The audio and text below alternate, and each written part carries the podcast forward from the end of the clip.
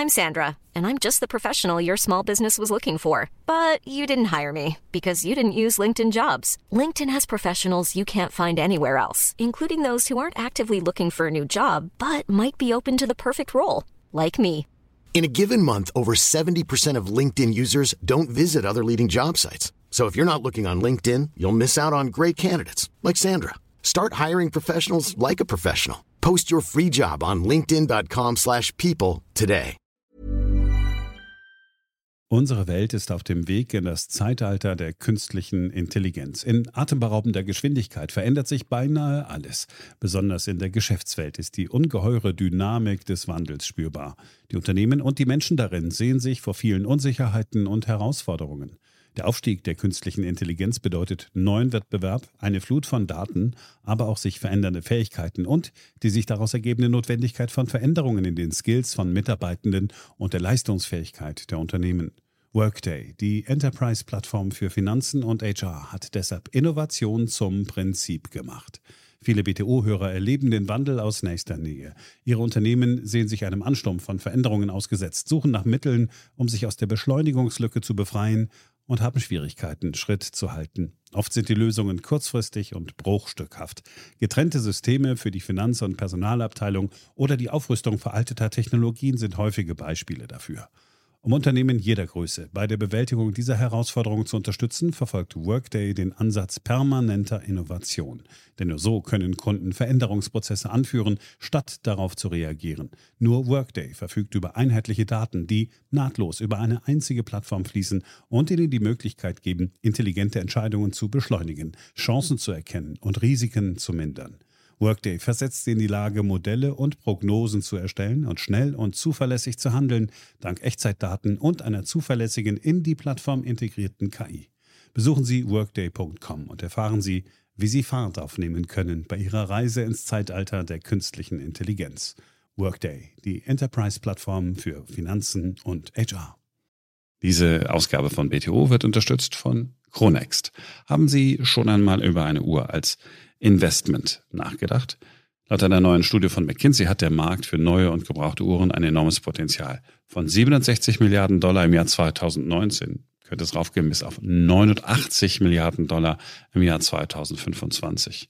Und Chronext bietet über 7000 Luxusuhren von 49 Marken, sofort verfügbar und immer von Chronext Uhrmachern zertifiziert. Alles ist dabei, egal ob Rolex, Omega oder Breitling, egal ob neu, Vintage oder gebraucht. Chronext hat eine große Auswahl, immer mit zwei Jahren Chronext-Garantie. Uhren wie die begehrten Stahlmodelle von Rolex oder Patek Philippe haben in den letzten Jahren Wertzuwächse erlebt von bis zu 130 Prozent. Wenn Sie sich noch unsicher sind, ist das überhaupt kein Problem. Sie können kostenlos anprobieren, entweder zu Hause oder in einer der sieben Chronex Lounges in Hamburg, Berlin, München, Stuttgart, Frankfurt, Köln oder Düsseldorf. Eine Übersicht finden Sie auch nochmal online auf chronext.de. Und wenn Sie auf chronext.de Ihre persönliche Traumluxusuhr gefunden haben, dann verwenden Sie doch den Code BTO150. So sparen Sie 150 Euro auf eine Uhr ab 3000 Euro Bestellwert. Der Code ist BTO150 auf chronext.de und Sie sparen 150 Euro beim Kauf der nächsten Luxusuhr. Wir bedanken uns bei Chronext für die freundliche Unterstützung dieses Podcasts.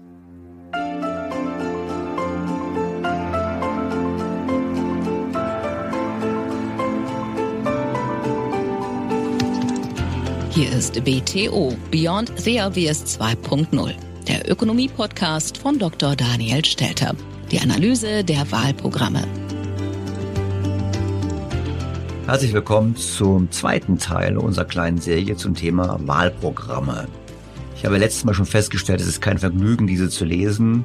Und die sind sehr umfangreich. Das Wahlprogramm der Partei, die wir heute besprechen, nämlich der FDP, hat immerhin 75 Seiten. Und auch wenn ich mich auf die ökonomisch relevanten Aussagen fokussiere, ist das doch ziemlich umfangreich geworden, habe ich festgestellt, weil doch viel mehr über Wirtschaft drin steht als im Fall der SPD, die wir im ersten Podcast besprochen haben. Schauen wir uns das mal an. BTO Beyond the Obvious 2.0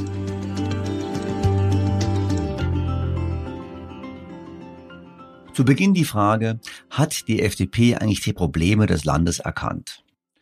Und ich erinnere daran, in meinem Buch Im Traum von einem Land, Deutschland 2040, habe ich ja ausführlich dargelegt, was ich machen würde, was ich vorschlagen würde, was getan werden müsste, um Deutschland zukunftsfähig zu machen.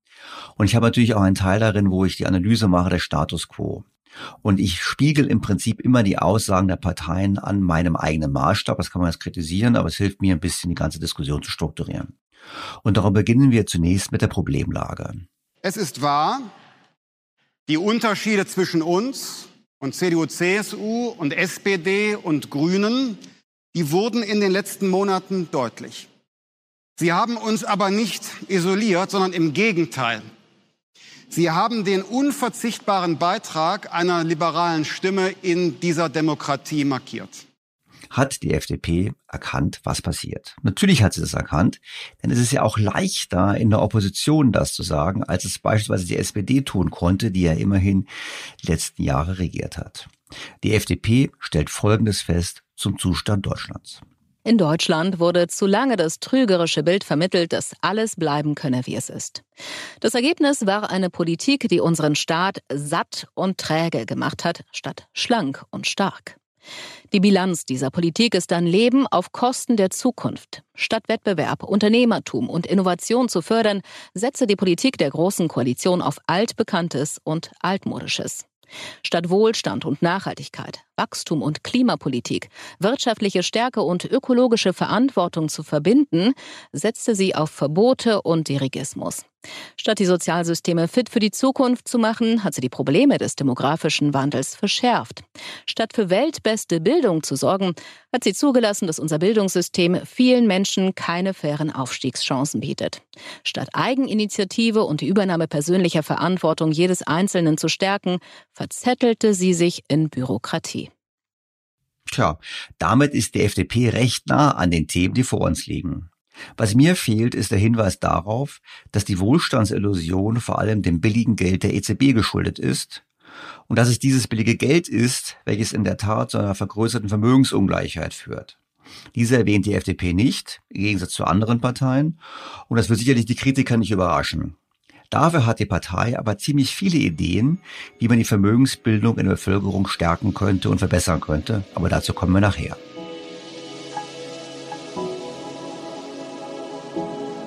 Zunächst geht es darum, unser Land professioneller zu managen.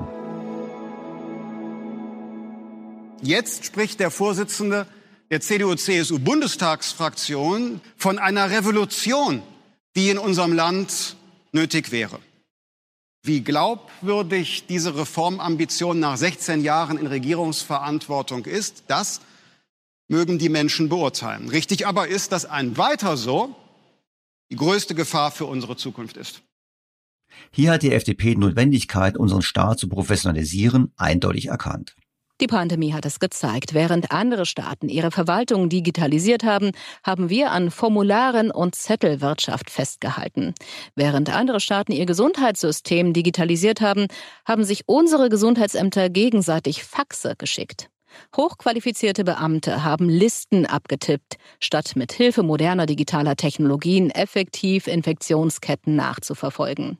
Während andere Staaten per SMS zu Impfungen einladen, haben wir Impftermine per Brief vergeben. Statt schützende Masken schnell und pragmatisch an schutzbedürftige Menschen zu schicken, drucken wir aufwendig Bezugsscheine, versenden sie per Post und nötigen gefährdete Menschen dazu, die Masken in belebten Innenstädten abzuholen. Wir haben uns in der Krise an die Basistechnologie Papier geklammert, als wären wir noch im 20. Jahrhundert. Schluss damit. Wir müssen unseren Staat umfassend modernisieren, damit wir endlich im 21. Jahrhundert ankommen. Wer kann dem hier nicht zustimmen? Die Frage ist nur, was bedeutet es konkret? Was ist zu tun, um Deutschland zukunftsfähig zu machen? Dazu gehört aus meiner Sicht eine ordentliche Rechnungslegung, also doppelte Buchführung auch für den Staat.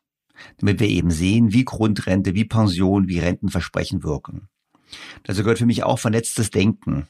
Ich bringe irgendwie das Beispiel vom Flugverkehr, wenn wir darüber diskutieren, beispielsweise innendeutsche Flüge zu verbieten, was aber letztlich dem Klimaschutz nichts bringt, einfach deshalb, weil der Flugverkehr bereits heute im Emissionshandel mitmacht. Das heißt, wenn wir weniger fliegen, dann sinken die Preise für Emissionszertifikate und andere können mehr fliegen. Das ist natürlich nicht ein Beispiel für gutes Denken, sondern so sollte man eben nicht handeln, weil es eben zu kurz springt. Wir sollten von anderen lernen, Stichwort Digitalisierung, Beispiel Dänemark. Wir sollten sauberer rechnen, das heißt, wir sollten ein Preisschild machen an alle Gesetze. Und mein Vorschlag ist hier eben eine Aufwertung der Rolle des Bundesrechnungshofes. Dazu gehört natürlich auch, dass wir an der Staatseffizienz arbeiten müssen. Stichworte Verkleinerung des Bundestages, Amtszeitbeschränkungen und generell Maßnahmen, um die praktische Erfahrung, die berufliche Erfahrung der Volksvertreter zu erhöhen. Denn letztlich haben wir immer mehr Volksvertreter, die außerhalb des politischen Betriebes noch nie etwas gesehen haben. Die FDP hat einige sehr konkrete Ideen dazu und das ist erfreulich. So fordert die Partei eine weitreichende Föderalismus- und Verwaltungsreform. Die Corona-Krise hat gezeigt, dass unklare Zuständigkeiten, eine erdrückende Bürokratie und digitale Defizite bei den Behörden schnelle und pragmatische Lösungen verhindern. Auch in Bildungs- und Sicherheitsfragen sind 16 verschiedene Systeme nicht mehr zeitgemäß. Wir wollen deshalb die Kompetenzverteilung zwischen den staatlichen Ebenen neu regeln und die Digitalisierung der Verwaltung vorantreiben. Der Staat soll sich wieder auf seine Kernaufgaben konzentrieren und die Stärke des marktwirtschaftlichen Wettbewerbs nutzen. An mehreren Stellen im Programm fordern die Liberalen eine Klärung von Zuständigkeiten zwischen Bund, Ländern und Kommunen, verbunden mit Maßnahmen zur Kostensenkung. Beispiel, sie plädieren für eine Zusammenlegung von Landesverfassungsschutzbehörden. Interessant ist aber dieser eigentlich selbstverständliche Grundsatz. Wer bestellt, bezahlt. Wer sich verschuldet, haftet.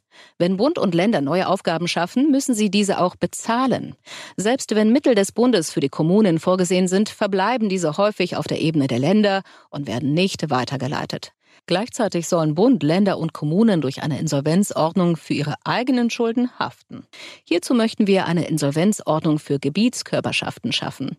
Heute stehen die Gebietskörperschaften in einer Haushaltsnotlage als Ultima Ratio füreinander ein. Diejenigen, die gut wirtschaften, müssen die Risiken derjenigen mittragen, die schlecht wirtschaften. Eigenverantwortung für die Schulden führt zu solideren öffentlichen Finanzen. Diese Grundsätze sind zweifellos richtig. Sie sollten allerdings nicht nur innerhalb Deutschlands gelten, sondern auch innerhalb der EU. An anderer Stelle plädiert die FDP auch für Hilfe für hochverschuldete Kommunen. Das widerspricht eigentlich den hier postulierten Grundsätzen. Und ich bin auch nicht sicher, ob es richtig ist. Ich erinnere an den Podcast vor einigen Wochen, wo ihm dargelegt wurde, dass Schleswig-Holstein, obwohl die Struktur eigentlich schwächer ist als Nordrhein-Westfalen, es eben geschafft hat, die Kommunen besser finanziell aufzustellen. Das heißt, hier sind auch die Länder gefragt, vor allem Nordrhein-Westfalen, darum geht's ja meistens, und nicht unbedingt der Bund. Trotzdem ist es richtig, wir sollten in diese Richtung denken bezüglich der Eigenverantwortung für die Schulden, weil nur so gibt es einen Anreiz, eben solide zu wirtschaften. Doch immerhin denken die Liberalen auch an die Bürger. Wir wollen das Once-Only-Prinzip einführen. Bürgerinnen und Bürger müssen bestimmte Daten der öffentlichen Verwaltung nur noch einmal mitteilen und nicht jeder Behörde einzeln. Alle notwendigen Amtsgänge sollen virtuell möglich und alle Dienstleistungen mit digitalen, medienbruchfreien Verfahren durchführbar sein. Auch in die nächste technologische Innovation in den Behörden wollen wir einsteigen. Die Entwicklung von Virtual Reality bzw. Augmented Reality in der Verwaltung. So wollen wir vom Nachzügler beim E-Government zum Vorreiter beim beim Virtual Government werden. Immerhin ist es ein Thema für das Wahlprogramm und der Rückstand Deutschlands ist natürlich eklatant und offensichtlich.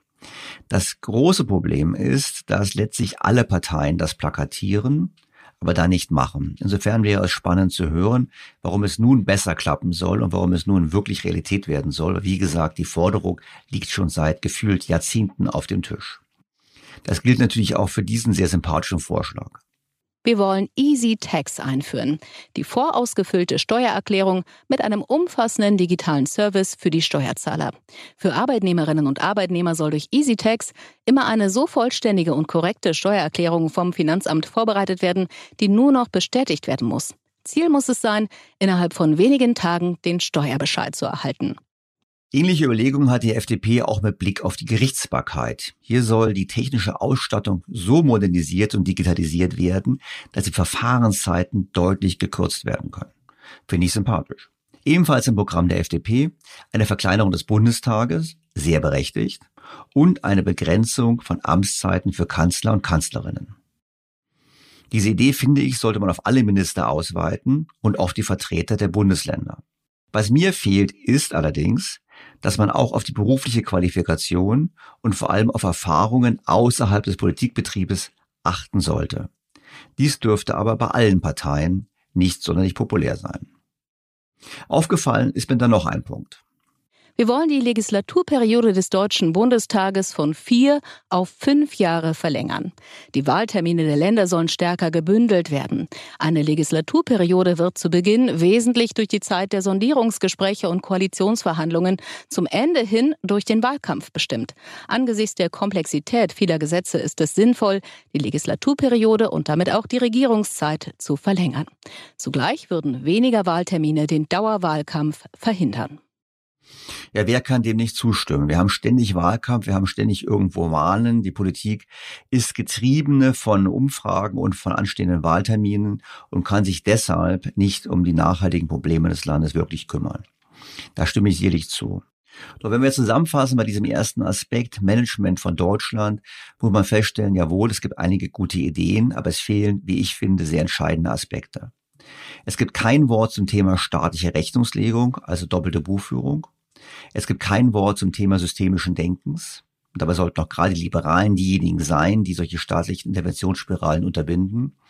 Und es gibt auch kein Wort zum Lernen von anderen. Dabei wäre dies gut und gerade die Übernahme funktionierender Dinge von anderen Ländern wäre eine Möglichkeit, viel schneller unser Land zu modernisieren. Auch eine aufgewertete Rolle des Bundesrechnungshofs zum Nachrechnen der Politik fehlt leider. Damit zum ersten Zwischenfazit. Nicht schlecht, Wichtige Aspekte werden angesprochen und die FDP geht über das allgemeine politische Blabla hinaus. Ich würde also eine gute drei geben. Und dies, obwohl die FDP mit Blick auf die Wirtschaftshilfe in der Corona-Krise meinen Vorschlägen folgt. Wir fordern, dass kurzfristige Liquiditätshilfe direkt vom Finanzamt ausgezahlt werden kann. Statt Steuervorauszahlungen von den Konten der Unternehmen abzubuchen, überweisen die Finanzämter eine negative Einkommens- bzw. Körperschaftssteuer als Liquiditätssoforthilfe, die negative Gewinnsteuer. Als Bemessungsgrundlage dient der letzte Steuerbescheid. Das wäre in der Tat der effektivste und effizienteste Weg der Hilfe. Und hier muss man jetzt Vorbereitung treffen, denn eines ist sicher, die nächste Krise kommt bestimmt. Das heißt, jetzt handeln, damit wir in Zukunft in solchen Krisen nicht wieder so ein Chaos erleben wie im vergangenen Jahr und teilweise noch in diesem Jahr. Soweit erst einmal die Frage nach dem Management des Landes. Kommen wir zum nächsten wichtigen Aspekt, nämlich der Frage, wie können wir den Wohlstand in Deutschland sichern und erhöhen? Und da gibt es verschiedene Aspekte, die ich finde, die wichtig wären. Wir haben zum einen die Herausforderung, angesichts des demografischen Wandels Maßnahmen zu ergreifen, die die Erwerbsbevölkerung stabilisieren. Also Arbeitszeiten erhöhen, Jahres- sowohl Lebensarbeitszeit, intelligente Zuwanderung zu organisieren, die Migranten besser zu integrieren, Maßnahmen, die Produktivität der Wirtschaft zu steigern, über besseres Bildungsniveau, mehr Investitionen von Staat und Privaten, das Senken der Energiekosten. Also viele dieser Themen sind entscheidend, um uns fit zu machen für die Zukunft. Und hier überrascht das FDP-Programm mich durchaus positiv. Der eine oder andere Hörer wird sagen, das wundert jetzt nicht, nachdem ich wahrscheinlich in vielen Aspekten relativ nah dem, was die FDP sagt. Aber ich muss wirklich sagen, dass ich hier überrascht war, denn die FDP, die normalerweise ja sehr stark so wahrgenommen wird, als würde sie nur über Steuersenkungen reden wollen, hat hier wirklich ein wahres Feuerwerk an Ideen auf den Tisch gelegt, um unser Land zu modernisieren und die Basis zu haben für mehr Wohlstand in Zukunft. Und im Grunde stehen zwei politische Konzepte zur Auswahl.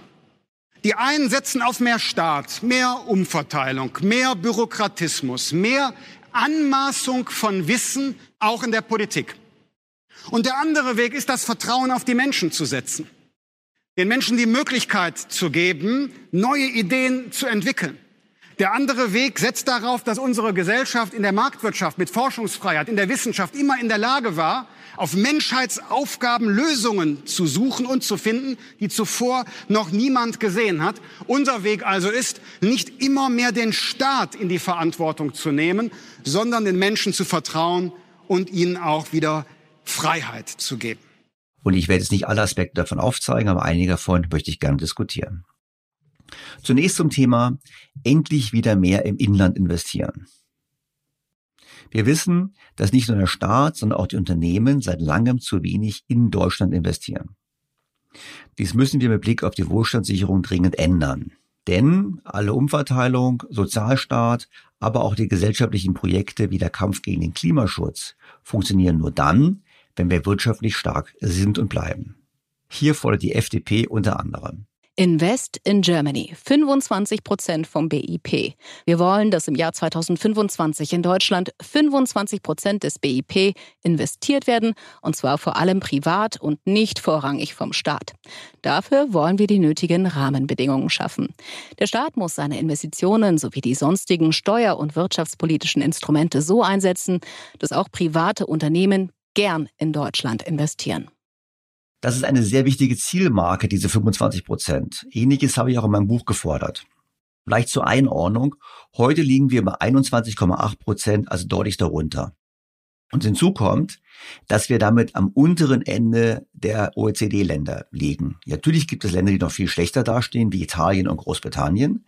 Aber es gibt viele Länder wie Frankreich, wie Finnland, wie Irland, wie Japan, wie Österreich, und letztlich sogar Südkorea, die signifikant mehr im Land investieren. Und zwar sowohl von staatlicher Seite, aber auch vor allem von privater Seite. Und die Tatsache, dass in Deutschland die Unternehmen Nettosparer sind und nicht investieren, ist ein ernstes Warnsignal für den Standort Deutschland. Die Unternehmen investieren lieber im Ausland als im Inland. Und hier müssen wir die Anreize so gestalten, dass wieder mehr im Inland investiert wird. Schon vor zwei Jahren haben Studien gezeigt, dass wir ungefähr 450 Milliarden alleine von staatlicher Seite mehr investieren müssten in den kommenden zehn Jahren. Und die Politik hat letztlich das Land auf Verschleiß gefahren. Die Unternehmen haben die Konsequenzen gezogen und ebenfalls nicht in Deutschland investiert. Und hier müssen wir gegensteuern. Und deshalb finde ich es richtig, sich ein Ziel von Investitionsquote zu setzen. Und die FDP leitet daraus konkrete Maßnahmen ab. Wir wollen, dass Deutschland seine Ideen schneller umsetzen kann und die dafür notwendige Infrastruktur bekommt. Für alle Verkehrswege, von der Schiene über die Straße bis zum Radweg, muss der Aufwuchs der Investitionsmittel verlässlich fortgesetzt und zügig verbaut werden. Daher wollen wir alle Planungsverfahren beschleunigen, indem wir Verfahren straffen und Doppeluntersuchungen abschaffen, die Möglichkeiten der Digitalisierung in allen Bereichen der Planung nutzen und eine frühzeitige und umfassende Bürgerbeteiligung sicherstellen. Tja, seit Jahren von vielen gefordert, tut es dennoch gut, es noch einmal so explizit zu lesen bzw. zu hören. Es ist also definitiv, und das gilt leider für die meisten Punkte, an denen wir hier arbeiten, kein Erkenntnisproblem. Das heißt, die Politik, nicht nur die FDP, auch andere Parteien haben die Probleme erkannt. Sie handeln halt noch nicht. Ein anderer Aspekt, den die FDP aufwirft, das ich sehr interessant fand, ist die Frage der öffentlichen Zahlungsmoral. Wir wollen eine Zahlungsmoraloffensive der öffentlichen Hand. Zugleich fordern wir die Vergabeschwellenwerte für 2020 und 2021 zu erhöhen, damit Investitionen schneller umgesetzt werden. Investitionen der öffentlichen Hand haben in Krisenzeiten einen wichtigen Stabilisierungseffekt. Offene Rechnungen können Liquidität und Arbeitsplätze, besonders im Mittelstand, massiv gefährden. Das wollen wir verhindern. Wer hat denn eigentlich in Deutschland die schlechteste Zahlungsmoral? Jetzt denken viele vielleicht, es sind die privaten Konsumenten, die durch viele Rabatte und 0% Finanzierungen irgendwelche Verträge abschließen, die sie hinterher nicht bedienen können. Aber in Wirklichkeit ist es so, dass der schlechteste Kunde der Staat ist. Bei keinem Schuldner ist die Zahlungsmoral mieser, hat der Bundesverband Deutscher Kasseunternehmen vorgerechnet. Also immer 89 Prozent der befragten Kassenunternehmen stellen fest, dass öffentliche Auftraggeber besonders schlecht zahlen. Das gilt natürlich vor allem für Kommunen. Man muss aber wissen, Handwerker und Baubetriebe, die manchmal ein halbes Jahr oder länger auf das Geld warten müssen, laufen Gefahr, pleite zu gehen. Einfach deshalb, weil ihnen der Staat die Rechnung nicht bezahlt. Das finde ich ist ein Skandal. Und da hat die FDP vollkommen recht. Hier müssen wir gegensteuern. Hier muss ein System gefunden werden, mit dem eben diese Auftragnehmer die Möglichkeit haben, es mit zum Beispiel an einigen Steuern zu verrechnen. Denn es kann nicht sein, dass ein Unternehmen pleite geht aufgrund von Steuerzahlungen, wenn gleichzeitig der Staat als Kunde seine Zahlungen nicht leistet. Ein weiterer wichtiger Ansatzpunkt, um die privaten Investitionen zu stärken, sind die Abschreibungsmöglichkeiten. Wir wollen die Abschreibungsbedingungen verbessern. Hierzu sollen die degressive Abschreibung AFA für bewegliche Wirtschaftsgüter verstetigt und für digitale Güter einheitliche und verkürzte Abschreibungsfristen von höchstens drei Jahren festgesetzt werden. Die Grenze für die Sofortabschreibung geringwertiger Wirtschaftsgüter wollen wir erhöhen. Um Investitionen in den Wohnungsbau zu fördern, wollen wir hier die lineare Abschreibung von zwei auf drei Prozent erhöhen. Die Abschreibung zu erhöhen ist ein wichtiger Punkt und es ist im Gegensatz zu dem, was viele Politiker sagen, eben kein Steuergeschenk. Denn es ist keine Steuersenkung, sondern eine Belohnung für richtiges Handeln. Und wir wollen ja, dass mehr investiert wird. Und insofern glaube ich, dass der Ansatz viel mehr auch generell darin liegen sollte, nicht die Steuersätze unbedingt zu senken, sondern darin eben über Abschreibungserleichterungen Investitionen im Inland zu fördern. Erfreulicherweise vergisst die FDP auch einen anderen wesentlichen Standortfaktor nicht, die Energieversorgung. Wir wollen ein regelmäßiges Monitoring, Stresstest für Versorgungssicherheit mit Energie und dazu klare Kriterien gesetzlich festschreiben. Denn die sichere und zuverlässige Versorgung mit Strom, Wärme, Kälte und Kraftstoff zu jeder Zeit, an jedem Ort hat für uns Priorität. Sie darf durch klima- und energiepolitische Maßnahmen nicht gefährdet werden. Kohle- und Atomausstieg und die zunehmende Einspeisung aus zeit- und wetterabhängig schwankender Wind- und Sonnenenergie stellen unser Energiesystem vor enorme Herausforderungen. Damit differenziert sich die FDP deutlich von anderen Parteien, die das Problem systematisch stillschweigen. Am problematischsten ist hier Peter Altmaier, der eigentlich zuständige Bundeswirtschaftsminister. So zeigen Studien des Energiewirtschaftlichen Instituts an der Universität zu Köln, dass der Stromverbrauch in Deutschland bis 2030 auf 685 Terawattstunden steigen wird, von knapp 580 heute.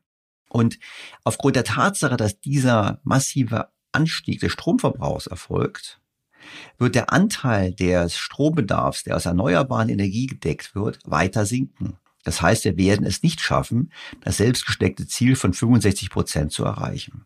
Die Lücke entspricht übrigens der Leistung fast aller heute in Deutschland installierten Windräder oder der von neuen großen Atomkraftwerken.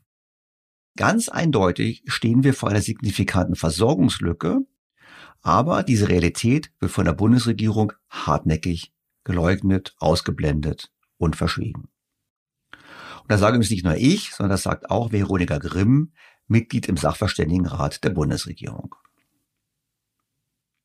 Das heißt, wir steuern auf ein ziemliches Problem zu, auf das Klimathema kommen wir noch später. Aber mit Blick auf die Energieversorgung, einen wichtigen Standortfaktor, besteht dringender Handlungsbedarf.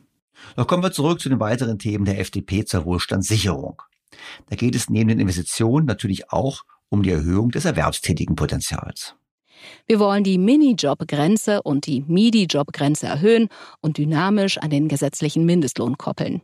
Mit jeder Anpassung des Mindestlohns reduzieren sich heute die Stunden, die ein Beschäftigter im Rahmen eines Mini- bzw. Midi-Jobs arbeiten darf. Damit sind Mini- oder Midi-Jobber von Erhöhungen durch eine allgemeine Lohnentwicklung abgeschnitten. Das wollen wir ändern und für mehr Leistungsgerechtigkeit sorgen. Also hier adressiert die FDP einen Punkt, den ich noch nie verstanden habe. Also viele Menschen arbeiten ja bewusst in Mini- und Midi-Jobs. Ja, es gibt viele Leute, die müssen das, weil sie nichts anderes bekommen haben. Aber es gibt auch Menschen, die gesagt haben, ich möchte gerne einen Mini- oder Midi-Job machen, weil ihnen so mehr netto vom Brutto bleibt. Und wenn man nun den Mindestlohn einfach nur erhöht, ohne die Einkommensgrenzen anzupassen, passiert Folgendes. Es gibt dann viele Menschen, die sagen, sie arbeiten freiwillig weniger Stunden oder vielleicht arbeiten sie sogar genauso wie vorher, aber behaupten es nur, um auf diese Art und Weise eben nicht in eine höhere Einkommensgruppe zu kommen und dann entsprechend belastet zu werden. Das heißt, es ist ganz klar, man sollte immer die ganzen steuerlichen Grenzen in Verbindung mit den Anpassungen des Mindestlohnes anheben. Alles andere macht keinen Sinn. Ich finde auch wichtig, dass es bessere Hinzuverdienstregeln geben soll beim Arbeitslosengeld 2, wie die FDP sie fordert. Denn wir wollen ja dringend, dass mehr Menschen am Arbeitsmarkt teilnehmen. Und wenn man heute die Abgabenbelastung anschaut, stellt man fest, dass es oftmals für einen Einzelnen relativ wenig Sinn macht, Arbeit aufzunehmen, mehr zu arbeiten. Einfach deshalb, weil die Grenzbelastung weit über 50 Prozent liegt. Das heißt, man arbeitet signifikant mehr, hat aber nicht mehr in der Tasche. Und hier sind Reformen schon lange überfällig. Ebenso auch wie die Forderungen nach einer Flexibilisierung des Renteneintritts. Wir wollen das Renteneintrittsalter nach schwedischem Vorbild flexibilisieren. Wer früher in Rente geht, bekommt eine geringere, wer später geht, eine höhere Rente. Wer das 60. Lebensjahr und mit allen Altersvorsorgeansprüchen mindestens das Grundsicherungsniveau erreicht, soll selbst entscheiden, wann der Ruhestand beginnt. Zuverdienstgrenzen schaffen wir ab. Teilrenten sind unkompliziert möglich. Das sorgt zum einen für mehr finanzielle Stabilität, weil die Menschen im Schnitt länger im Beruf bleiben. Zum anderen passt ein flexibler Renteneintritt besser zu vielfältigen Lebensläufen. Die Erwerbsminderungsrente stärken wir. Wer aus gesundheitlichen Gründen nicht mehr arbeiten kann, braucht eine starke Unterstützung. Jetzt hatten wir ja gerade erst vor einigen Wochen die Expertenstudie im Auftrag des Wirtschaftsministeriums zum Thema Rente. Und auch dort drin wird gefordert, dass man im Prinzip die Lebensarbeitszeit flexibilisiert, längere Lebensarbeitszeit ermöglicht und Übergang leidend macht. Und wir haben dann die, das haben wir im Podcast diskutiert, das wird natürlich ganz heftig kritisiert. Olaf Scholz ganz voran hat gesagt, er möchte lieber mit richtigen Experten zusammenarbeiten als mit diesen Experten. Nur wir müssen ganz klar sagen, das Thema totzuschweigen bringt ja nichts. Insofern hat die FDP vollkommen recht. Wir müssen in diesem Bereich etwas tun. Und wir müssen natürlich auch das flankieren mit sozialen Maßnahmen. Und ich finde, die Stärkung der Erwerbsminderungsrente, wie die FDP sie hier vorschlägt, das ist genau das Richtige, weil man kann damit dem Vorwurf entgegentreten, dass man nicht berücksichtigt, dass es schwere Tätigkeiten gibt, die ein höheres Rentenalter nicht zulassen. Bisher muss man allerdings festhalten, dass die Politik eher gerade mit der Rente mit 63 ein Frühverrentungsprogramm für gut verdienende Facharbeiter war, auf die das nur eigentlich gar nicht zutrifft. Das heißt, man muss es sicherlich so gestalten, dass es denen hilft, die wirklich nötig haben und nicht unbedingt denen, die es eigentlich nicht nötig haben.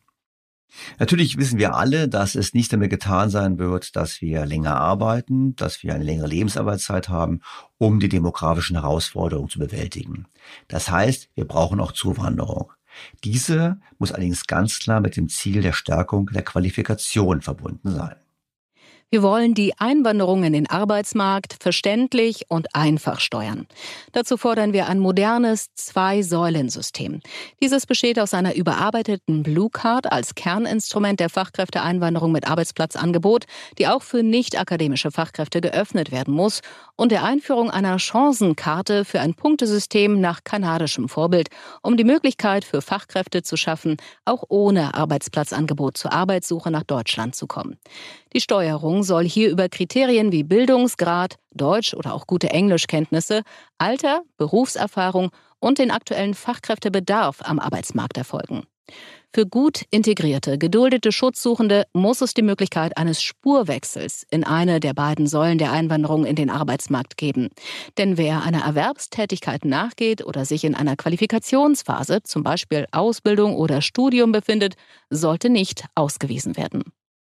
Das sehe ich ganz genau. Ich muss zugeben, ich habe noch nie verstanden, weshalb, zumindest ist es der subjektive Eindruck, wenn man die Zeitung liest, wir oftmals genau jene abschieben, die einer Arbeit oder einer Ausbildung nachgehen. Und ich habe irgendwann mal gelesen, na ja, die sind leichter auffindbar, weil sie einen Arbeitsort haben oder einen Wohnort haben. Das finde ich ein sehr schwaches Argument. Ich finde, es ist richtig, jeder, der zeigt, dass er durch eigene Leistung interessiert daran ist, sich in unsere Gesellschaft zu integrieren, der sollte natürlich auch die Chance haben, das zu tun. Also hier bin ich ganz bei der FDP.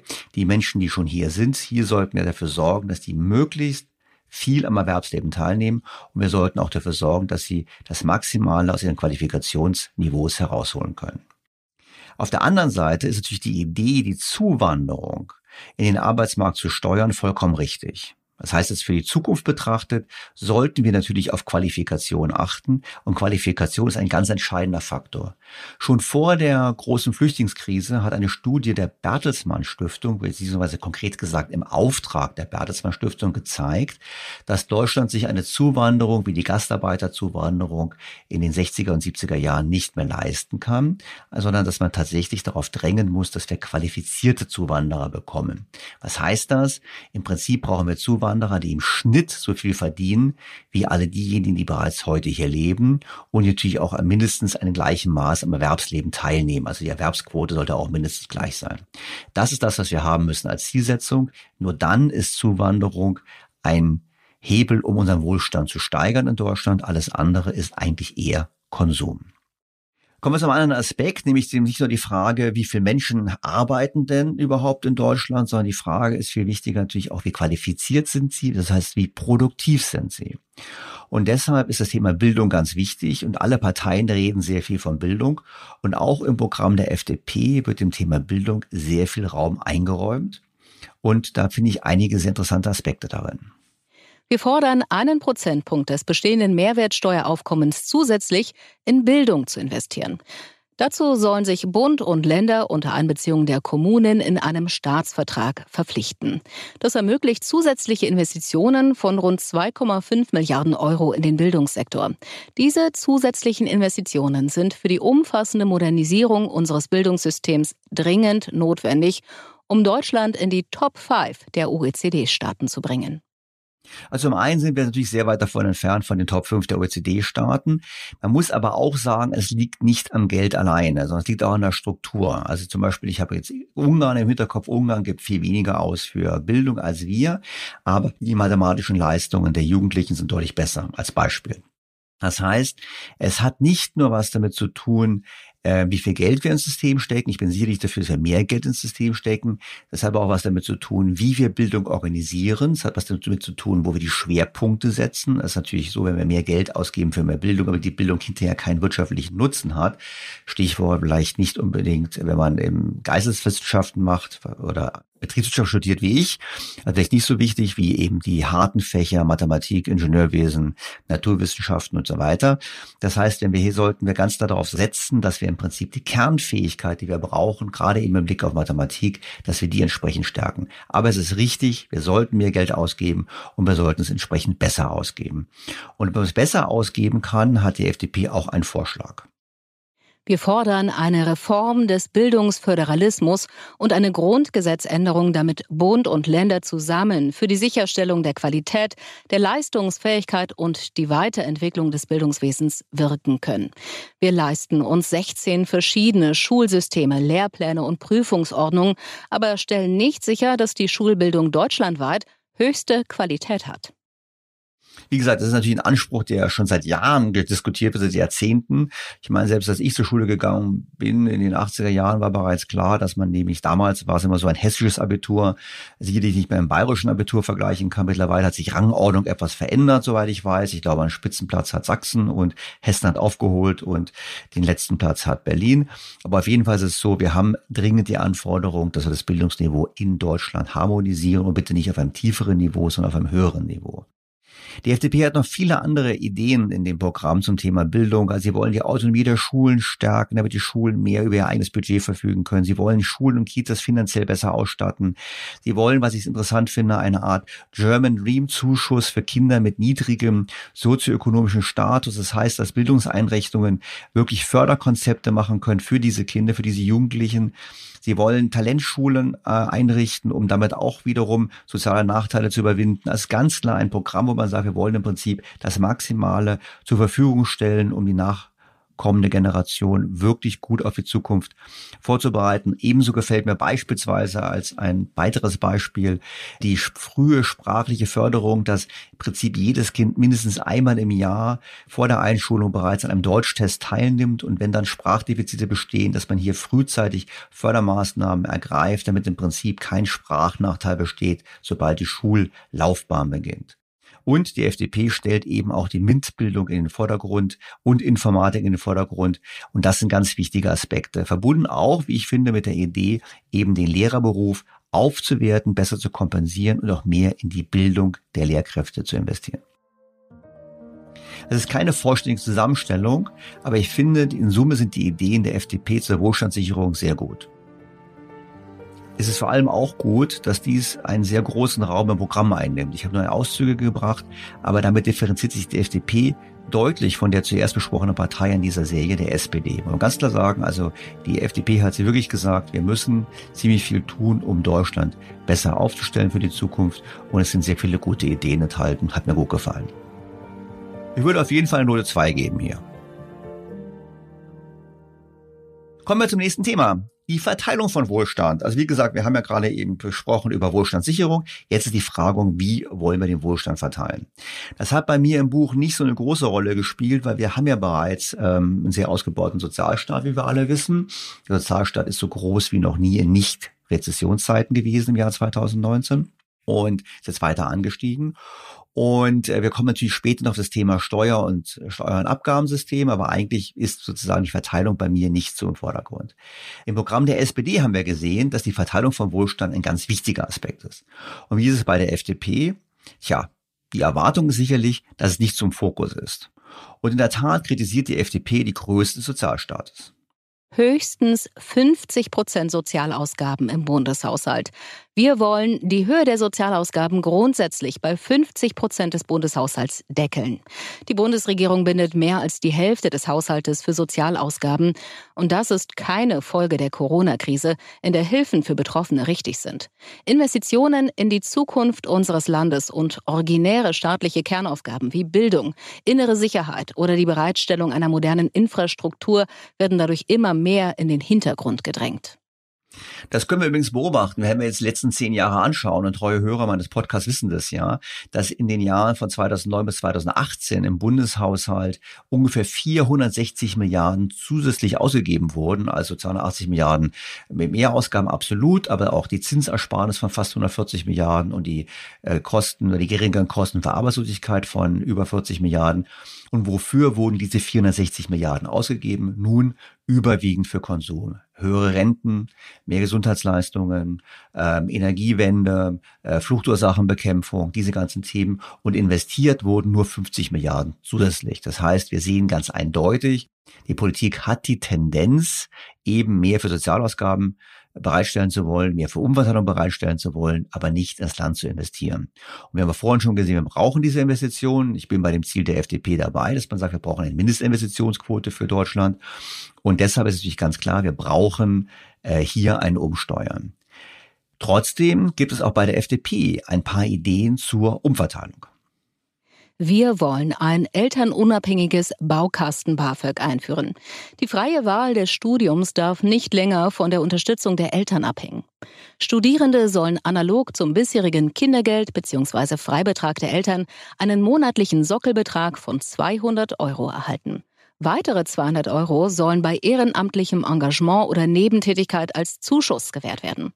Darüber hinaus soll ein monatlich anpassbares, zinsfreies und erst bei gutem Einkommen rückzahlbares Darlehen die notwendige finanzielle Flexibilität sichern. Die Förderhöchstdauer soll künftig die Regelstudienzeit plus zwei Semester umfassen. Studienfachwechsel sollen keinen Einfluss auf die Gesamtförderdauer haben. Höchstaltersgrenzen werden aufgehoben und Zuverdienstgrenzen werden angehoben. Die Beantragung und Verwaltung des BAföG wollen wir vollständig digitalisieren. Also ich finde es richtig, dass wir die Gruppe der Empfänger vergrößern, der BAföG-Empfänger. Aber ich finde es auch richtig, die Bezugsdauer zu beschränken. Also andere Parteien fordern ja genau diese Beschränkung aufzuheben. Ich finde aber, wir brauchen einen Anreiz, dass man nicht zu lange studiert. Allein mit Blick auf die demografische Entwicklung wollen wir einfach, dass Leute schneller abschließen und schneller ins Arbeitsleben eintreten. Und das finde ich ganz entscheidend und deshalb bin ich auch für eine Begrenzung. Sehr gut gefällt mir auch, dass man für ehrenamtliche Tätigkeiten etwas dazu bekommen soll. Das entspricht dem Geist, dass man eigenes Engagement fördern soll. Also ich finde, wenn Leute selber etwas tun und man gibt etwas dazu, ist es viel besser, als wenn man Leuten etwas gibt, ohne dass sie einen eigenen Beitrag leisten müssen. Und darum finde ich gerade diesen Aspekt sehr bedenkenswert und sehr sympathisch. Wir wollen den Rechtsanspruch auf Partnermonate beim Elterngeld auf drei Monate verlängern. Damit erhöht sich die Bezugsdauer auf maximal 15 Monate. Das gilt auch für Alleinerziehende. Die Mindest- und Maximalbeträge wollen wir erhöhen, auch als Inflationsausgleich. Dadurch wollen wir Anreize für eine ausgewogenere Aufteilung der Familienarbeit zwischen den Elternteilen schaffen. Richtig. Denn wir wollen ja gerade dem Mittelstand helfen, mehr Kinder zu bekommen. Weil jetzt ist ja ein System, wo wir im Prinzip sagen müssen, ja gut, die sehr gut Verdiener, für die ist es egal, ob sie ein Kind haben oder kein Kind haben, die Belastung ist übertragbar. Und in den unteren Einkommensgruppen gibt es oder den, den Nichterwerbstätigen gibt es sehr viel Leistung vom Staat. Aber gerade die Mitte, die auch gerade mit Steuern und Abgaben hoch belastet ist, für die stellt es oftmals eine große finanzielle Herausforderung dar, Kinder zu bekommen. Und ich finde, gerade in dieser Gruppe wäre es aber schön, wenn wir mehr Kinder hätten. Und darum ist es richtig, hier mehr zu tun und hier mehr zu unterstützen. Interessant finde ich es auch, dass die FDP ebenso wie andere Parteien in die Richtung eines vereinfachten Sozialsystems denkt. Wir wollen steuerfinanzierte Sozialleistungen wie das Arbeitslosengeld II, die Grundsicherung im Alter, die Hilfe zum Lebensunterhalt oder das Wohngeld in einer Leistung und an einer staatlichen Stelle zusammenfassen, auch im Sinne einer negativen Einkommensteuer. Selbstverdientes Einkommen soll geringer als heute angerechnet werden. So möchten wir das Steuer- und Sozialsystem verbinden. Die Grundsicherung muss unbürokratischer, würdewahrender, leistungsgerechter, digitaler und vor allem chancenorientierter werden. Daneben soll der Passiv-Aktiv-Tausch weiterentwickelt werden, bei dem Gelder, die ein Leistungsempfänger erhält, in Lohnkostenzuschüsse für einen sozialversicherungspflichtigen Arbeitsplatz umgewandelt werden können. Ich finde es eine sehr gute Idee. Ich finde zu einem sehr gut zu sagen, wir haben eine negative Einkommensteuer, das heißt, wir haben einen Zuschuss am Anfang. Ich finde es richtig, unbürokratischer zu werden. Ich finde es auch besser, es chancenorientierter zu machen was die Grundsicherung betrifft. Und ich finde auch, dass eben dieses Thema über Lohnkostenzuschüsse eben es so zu machen, dass es leichter ist, in den Arbeitsmarkt zu kommen, auch richtig. Das heißt, alles, was dazu beiträgt, Menschen aus Arbeitslosigkeit oder Menschen aus geringfügiger Beschäftigung in richtige Jobs zu bekommen, ist genau richtig. Das hat was mit Qualifikation zu tun. Das hat aber was mit Anreizen zu tun. Das heißt, den Menschen muss deutlich mehr in der Tasche bleiben, wenn sie entsprechend mehr arbeiten. Und das sind eben diese Umbaumaßnahmen, die dringend erforderlich sind. Und das finde ich sehr gut. Ebenso finde ich es richtig, dass wir im Prinzip endlich anfangen und sagen, wir machen das Unangenehme, wir passen nämlich endlich die Rentenformel an, denn es kann nicht sein, dass weiterhin die Last ausschließlich auf den Arbeitnehmern liegt und den Arbeitgebern, auf der heutigen Generation, die heute arbeitet, weil diese hohe Abgabenlast natürlich eine Abschreckung für Arbeitsaufnahme darstellt und keinen Anreiz. Wir wollen wirksame demografische Faktoren in der Rentenanpassungsformel für einen gerechten Ausgleich zwischen den Generationen. Dazu muss neben anderem auch der Nachholfaktor in der Rentenanpassungsformel reaktiviert werden. Dieser wurde 2008 eingeführt und sorgte für Gleichklang bei der Entwicklung von Löhnen und Renten, bis in die Große Koalition ausgesetzt und damit der jüngeren Generation Zusatzlasten aufgebürdet hat. Ohne Nachholfaktor müssen die Beitragszahlerinnen und Beitragszahler finanzieren, dass die Renten langfristig stärker steigen als die Löhne. Ja, da kann ich nur auf den Podcast Nummer 80 verweisen und auf die frühere Folge mit Professor Raffelhüschen. Es ist ganz klar so, wir müssen letztlich das Rentensystem stabilisieren und zwar genau deshalb auch, um eine Fairness herzustellen zwischen den Generationen, aber auch um die Teilnahme am Erwerbsleben attraktiver zu machen. Wenn heute die Abgaben so hoch sind, dann ist es abschreckend und das führt eher dazu, dass Menschen sagen, ich bleibe lieber in Mini- und Midi-Job oder ich arbeite gar nicht oder aber ich versuche eben die Schwarzarbeit, mehr Geld zu verdienen, aber eben nicht in dieses System einzuzahlen. Und hier müssen wir entsprechend handeln. Ich glaube, die Idee, die andere Parteien haben, einfach die Belastung für die Arbeitnehmer und die Unternehmen hochzuschrauben und so die ungedeckten Verbindlichkeiten zu finanzieren, das wird nicht funktionieren. In dem Zusammenhang finde ich aber auch wichtig, dass man Veränderungen unterstützt. Das heißt, Veränderungen unterstützt, dass man Leute belohnt, die in ihrem Leben etwas Neues beginnen wollen, die etwas aufbauen wollen. Und deshalb finde ich es interessant, dass die FDP hier einen Gründerzuschuss vorschlägt. Gründungszuschuss in allen Lebenslagen. Wir fordern einen Gründungszuschuss, der entkoppelt von einer vorhandenen Arbeitslosigkeit gewährt wird. Zum Beispiel auch während bzw. nach der Familienphase sollen sich die Gründerinnen und Gründer einmalig um eine Förderung in der Startphase bewerben können. Dazu muss ein tragfähiges Existenzgründungskonzept vorliegen. Vorbild kann hier das NRW Gründerstipendium sein. Zur sozialen Absicherung soll befristet auf maximal 15 Monate zudem eine Pauschale von 3 300 Euro gewährt werden, die es ermöglicht, sich freiwillig in die gesetzlichen Sozialversicherungen abzusichern. Damit fördern wir Gründungen in allen Lebenslagen. Ich finde es richtig und wichtig, dass man Leute für Eigeninitiative belohnt. Das heißt, wer selber handelt, wer selber unternehmerisch tätig sein möchte, der sollte entsprechend belohnt werden. Wir bezahlen also, wir fördern also das Tun und wir kompensieren nicht einfach nur irgendwelche Zustände, indem wir Transferleistungen bringen. Mit zum Thema des Wohlstandsverteilen gehört natürlich auch die Wohnungspolitik. Und zum Thema Wohnungsmarkt hat die FDP einen pragmatischen Vorschlag.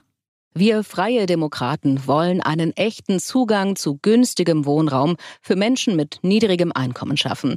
Dazu muss sich die gesamte soziale Wohnraumversorgung am potenziellen Mieter und nicht am Bau von neuen Sozialwohnungen orientieren. Wir wollen die Berechtigung auf Bezug einer Sozialwohnung auf diejenigen Bevölkerungskreise begrenzen, die auf dem freien Wohnungsmarkt auch mit einem Wohngeldanspruch erfolglos bleiben, weil Vermieter sie trotz ihrer Zahlungsfähigkeit nicht akzeptieren. Es ist richtig, dass wir bereits in der Vergangenheit viele Fälle gehabt haben, wo Menschen in Sozialwohnungen wohnen, die eigentlich heute nicht mehr die Berechtigung dazu haben, einfach deshalb, weil sich ihre Einkommensverhältnisse deutlich verbessert haben. Und deshalb ist es natürlich richtig, dass man sagen muss, wir müssen sicherstellen, dass in Sozialwohnungen wirklich diejenigen sind, die auf dem freien Wohnungsmarkt nichts bekommen. Darüber hinaus sollte man darüber nachdenken, ob man nicht dann eben doch das Instrument des Wohngeldes entsprechend mehr nutzt. Ich finde es richtig, dass die FDP darauf hinweist, dass es bestimmte Bevölkerungs Bevölkerungskreise gibt, die auf dem freien Wohnungsmarkt auch mit einem Wohngeldanspruch erfolglos bleiben. Einfach deshalb, weil der Vermieter sie trotz der Zahlungsfähigkeit dank der staatlichen Hilfe nicht akzeptiert. Einfach deshalb, weil sie letztlich ja doch noch ein großes Risiko darstellen unter finanziellen Gesichtspunkten. Und deshalb sollte man in der Tat versuchen, die Sozialwohnung auf diese Kreise zu fokussieren. Ich bin skeptisch, dass es funktionieren wird, weil natürlich die Situation sich immer ändert und man möchte nicht, dass Leute umziehen, wenn sie irgendwo eingezogen sind. Das heißt, wir brauchen sicherlich auch mehr Sozialwohnungen, wäre meine Einschätzung. Es wird nicht damit getan werden, einfach die vorhandenen besser zu verteilen.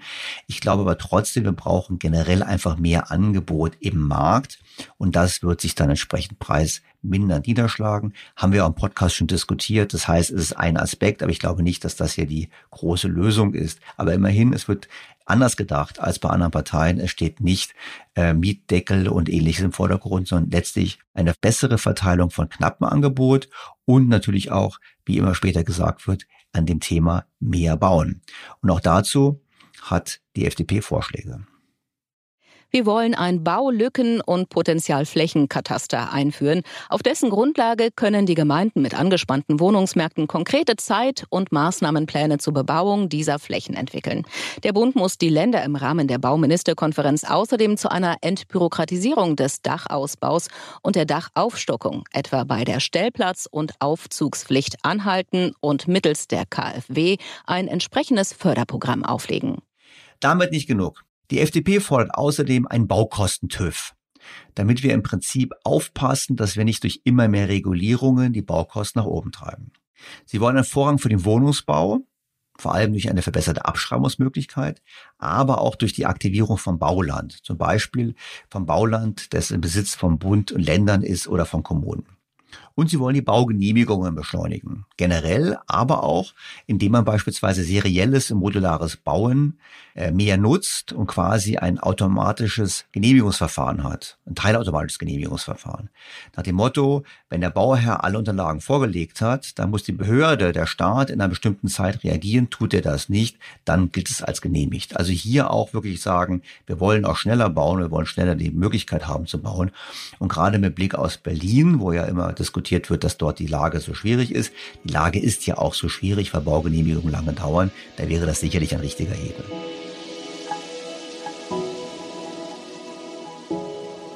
Fazit. Beim Thema der Wohlstandsverteilung adressiert die FDP richtige Themen, auch gerade beim Thema Wohnen. Und sie erkennt gleichzeitig, dass der Sozialstaat, wie wir ihn haben, schon jetzt auf ein historisch einmalig hohes Niveau ausgebaut wurde. Das heißt, es kann nicht so weitergehen. Und deshalb verdient es für mich wiederum die Note 2.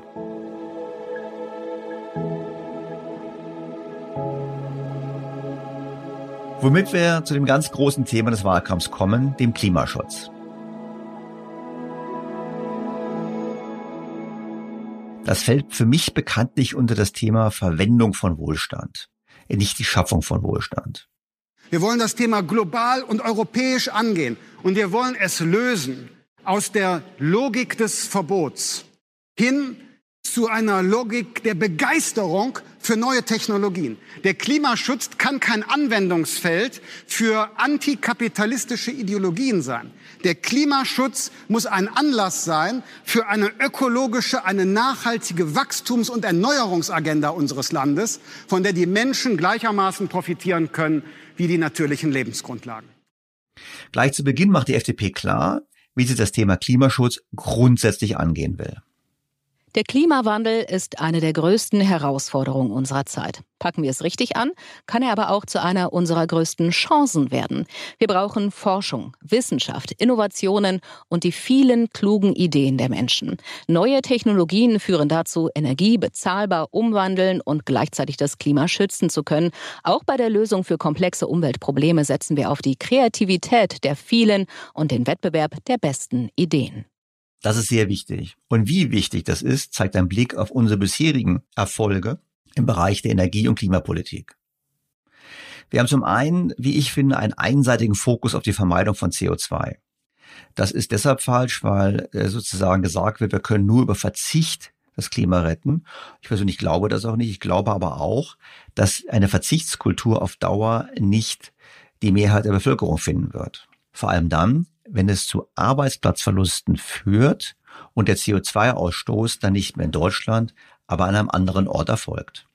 Das heißt, es wird nicht mit Zwang funktionieren, wir brauchen im Prinzip mehr Anreize und mehr Innovation. Der zweite Kritikpunkt, den ich schon immer an der deutschen Klimapolitik geäußert habe, ist die ineffiziente Mittelverwendung. Beispiel. Wir fördern bei der Gebäudesanierung genau das, was am teuersten ist und am wenigsten bringt. Wir haben 82 Milliarden Euro ausgegeben für die Förderung der Photovoltaik und damit rund zwei Prozent des hiesigen CO2-Ausstoßes gespart. Und gleichzeitig eine Industrie aufgebaut, die leider nun in China ist.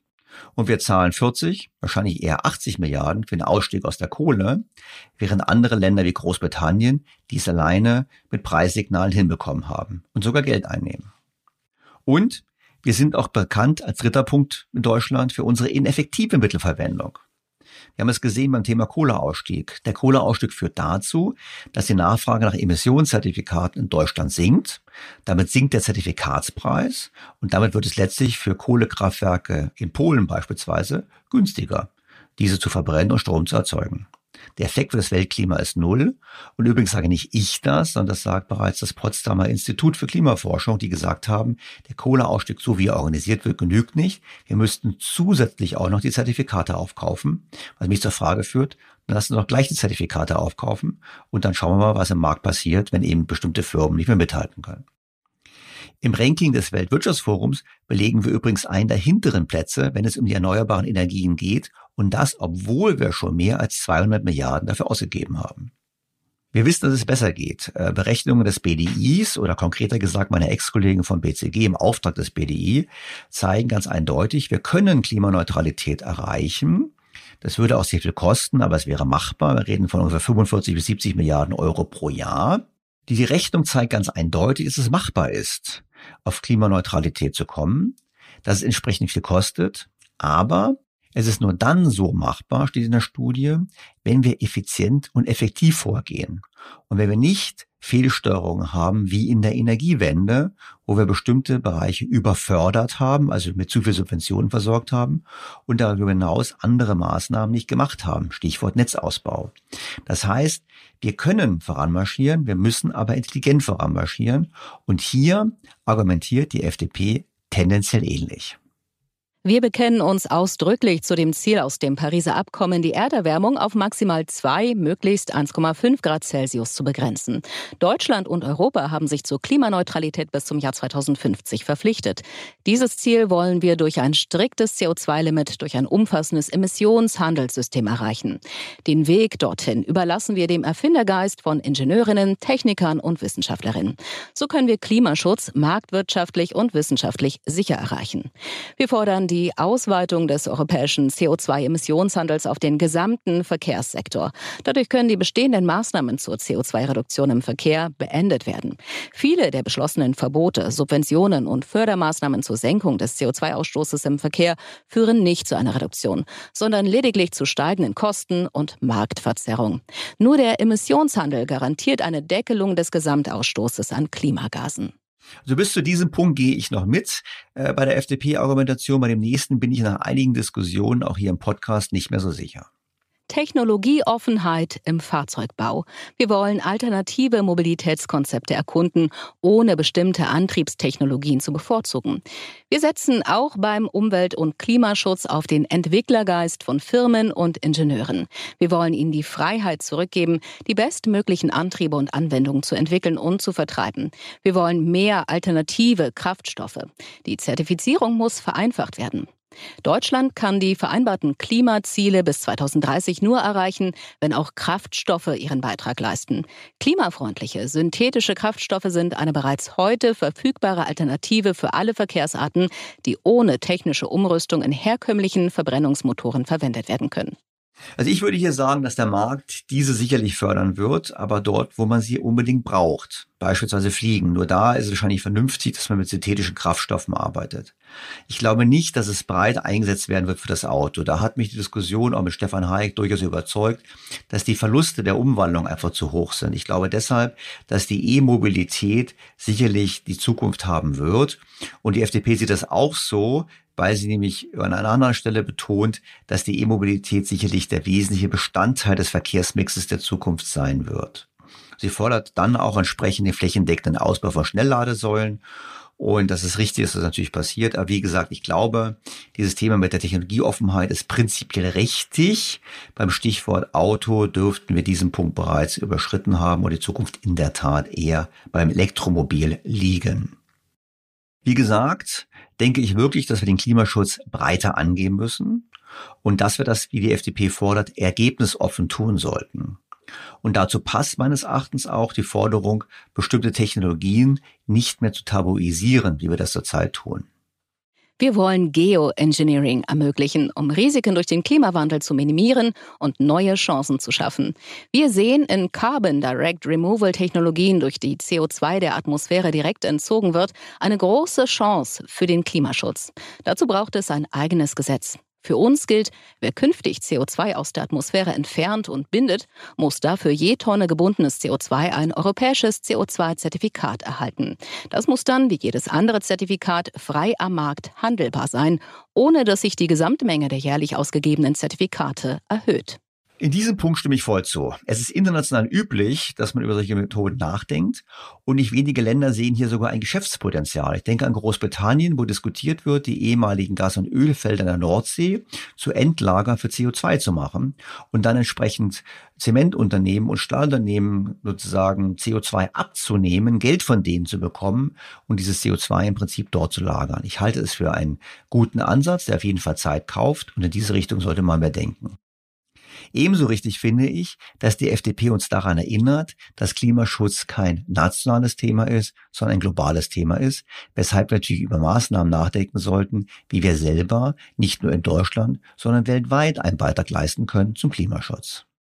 Wir wollen die Möglichkeit nutzen, Projekte in anderen Staaten zu finanzieren und die entsprechenden Treibhausgasreduktionen auf die eigenen Ziele anzurechnen. Artikel 6 des Pariser Abkommens sieht es ausdrücklich vor. Bislang verzichtet die EU jedoch freiwillig auf die Nutzung dieser Möglichkeit. Da es für das Klima irrelevant ist, an welcher Stelle CO2 eingespart wird, wollen wir bei höheren Zielen künftig die Möglichkeit eröffnen, diese im Sinne einer ökonomisch effizienten Klimapolitik auch über Maßnahmen nach Artikel 6 6 des Pariser Abkommens zu erreichen. Das ist vollkommen richtig, ist so zu denken, denn Klimaschutz ist eine globale Aufgabe und wir können hier mit jedem Euro, den wir einsetzen, international viel mehr bewirken, als wenn wir ausschließlich auf Deutschland fokussiert sind. Dazu passt auch die Forderung der FDP nach dem Schutz der Wälder und Programmen für Aufforstung in aller Welt.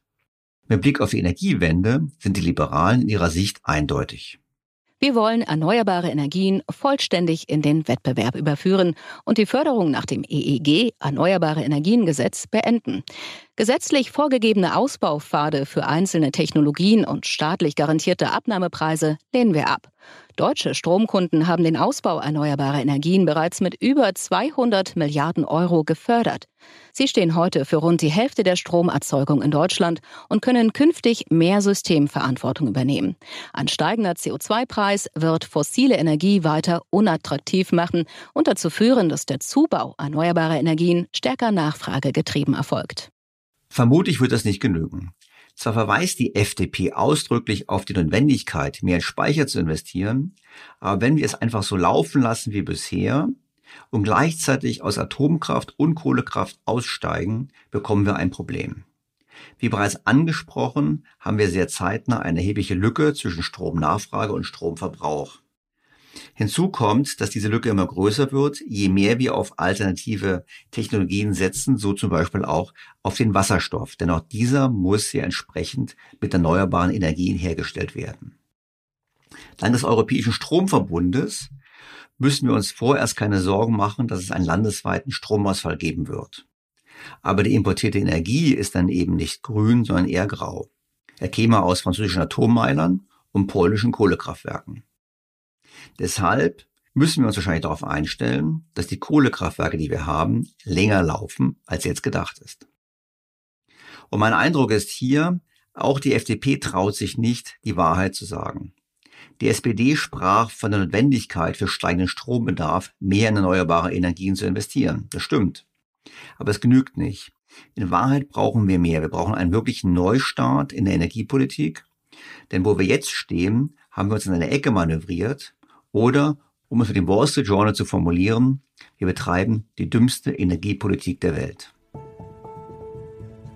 Auch dies ist nur eine Auswahl der Ideen der FDP zum Thema Klima und Energie. Viele weitere Punkte werden im Programm adressiert. Es geht in die richtige Richtung, aber das Tabu ist zu groß. Das Tabu zu sagen, wir brauchen eigentlich einen Neustart und müssen dazu mal einen Kassensturz machen. Denn so wie es jetzt geplant ist von der Regierung, kann es nicht funktionieren. Und es ist nicht damit getan, dass wir auf Papieren schreiben, dass wir mehr erneuerbare Energien haben und dass wir Netze bauen. Wenn wir das nicht tun, werden wir die Ziele eben nicht erreichen. Deshalb Note zwei bis drei.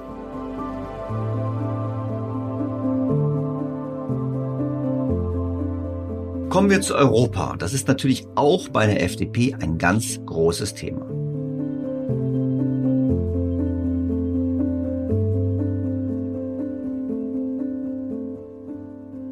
Entwicklung des europäischen Einigungsprozesses ist ja längstens nicht am Ende. Wir müssen dafür sorgen, dass die Richtung stimmt, nicht zu mehr gemeinsamen Schulden.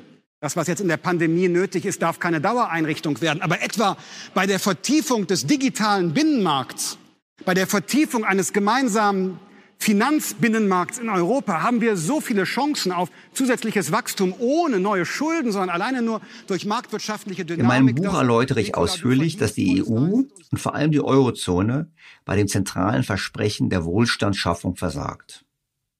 Die Schulden, vor allem die Staatsschulden, liegen so weit auseinander, dass an ein Sparen nicht zu denken ist. Es wird zwangsläufig auf eine Monetarisierung, also die Finanzierung durch die EZB hinauslaufen. Die Wettbewerbsfähigkeit der einzelnen Länder ist so weit auseinandergelaufen, dass es mit Transfers nicht zu überbrücken ist. Abgesehen davon, dass eine Transferunion meines Erachtens nicht funktionieren kann und auch angesichts der Vermögensverteilung innerhalb der Eurozone nicht gerecht wäre. Ich bleibe dabei, wir brauchen einen Schuldentilgungsfonds, an dem wir auch mitmachen und auf keinen Fall eine Schulden- und Transferunion, wie auch der Bundesrechnungshof festgestellt hat. Der größte Fehler, den wir machen könnten, ist in eine Haftungsgemeinschaft einzutreten, denn das kauft nur Zeit und vernichtet Vermögen. Und leider muss man sagen, hat die FDP im Bundestag dem zugestimmt. Und das macht mich skeptisch, wenn die FDP erneut betont, zur Solidität zurückkehren zu wollen. Wir wollen schnell zu einer schuldenfreien EU ohne eigene Steuern zurückkehren. Eine Schuldenunion lehnen wir ab. In der Corona-Krise wurde 2020 der einmalige Einstieg in die Schuldenfinanzierung des EU-Haushalts beschlossen. Wir wollen, dass der Rückgriff auf die Schuldenpolitik einmalig bleibt, wie es die Bundesregierung den Bürgerinnen und Bürgern versprochen hat. Die Bundesregierung hat es den Bürgerinnen und Bürgern zwar versprochen, aber der Bundesfinanzminister hat bereits wenige Wochen nach dem historischen Gipfel gesagt, er sieht es als dauerhaftes Instrument und als Einstieg wirklich in diese Transfer- und Schuldenunion. Und deshalb muss man sagen, wir haben einen breiten Konsens im Bundestag von der SPD über die Grünen bis zur Linkspartei, dass wir dieses Instrument so brauchen. Und bei der CDU muss man leider ebenfalls davon ausgehen, dass sie hier nicht eindeutig auf einer Position steht. Und deshalb zweifle ich auch an den damit zusammenhängenden Ideen der FDP zur Eurozone. Wir fordern, dass der Stabilitäts- und Wachstumspakt, der für die Dauer der Pandemie und angesichts der hieraus resultierenden wirtschaftlichen Folgen faktisch ausgesetzt wurde, nach der Krise wieder in vollem Umfang in Kraft gesetzt wird. Zu den Grundlagen der europäischen Finanzpolitik zählen für uns freie Demokraten unverändert die Begrenzung von Haushaltsdefiziten und Schuldenstand der öffentlichen Haushalte in den einzelnen Ländern, Maastricht-Kriterien. Außerdem streben wir eine Reform des Paktes an, in dem die Sanktionen für diejenigen Länder verschärft werden, die dauerhaft gegen die Prinzipien der öffentlichen Haushaltsführung verstoßen. Ich halte diese Forderung für völlig unrealistisch. Sind doch die Staatsschulden in weiten Teilen der Eurozone auf einem Niveau, welches nicht zu stabilisieren ist. Also einfach deshalb so, was Wachstum reicht nicht aus. Und die Bereitschaft zum Sparen ist ausgesprochen gering. Im Gegenteil wird ja überall darüber diskutiert und ist auch gefordert, dass man den Stabilitätspakt aufweicht und die Schuldenregeln eben nicht mehr so anwendet. Übrigens, nicht zu sparen ist richtig, weil Sparen ist sicherlich das Falsche, denn das Sparen kann man in Italien schon beobachten, führt nur dazu, dass das Wirtschaftswachstum noch schlechter ist und am Ende hat man gespart, aber die Schuldenquoten nicht verbessert. Wir brauchen intelligente und kreative Lösungen und wir sollten nicht glauben, dass die Dinge, die in der Vergangenheit nicht funktioniert haben, nun plötzlich funktionieren. Ebenso unrealistisch ist die Erwartung der FDP, es ließen sich Mechanismen für geordnete Schuldenschnitte politisch in der EU durchsetzen. Wir wollen ein Verfahren für geordnete Staatsinsolvenzen schaffen. Damit wollen wir private Gläubiger einzelner Staaten stärker in die Verantwortung nehmen. Bevor an ein Mitglied der Eurozone öffentliche Mittel aus dem Europäischen Währungsfonds EWF fließen, muss es künftig eine Beteiligung der privaten Gläubiger dieses Staates an den Stabilisierungslasten geben, zumindest in Form einer Laufzeitverlängerung der jeweiligen Staatsanleihen.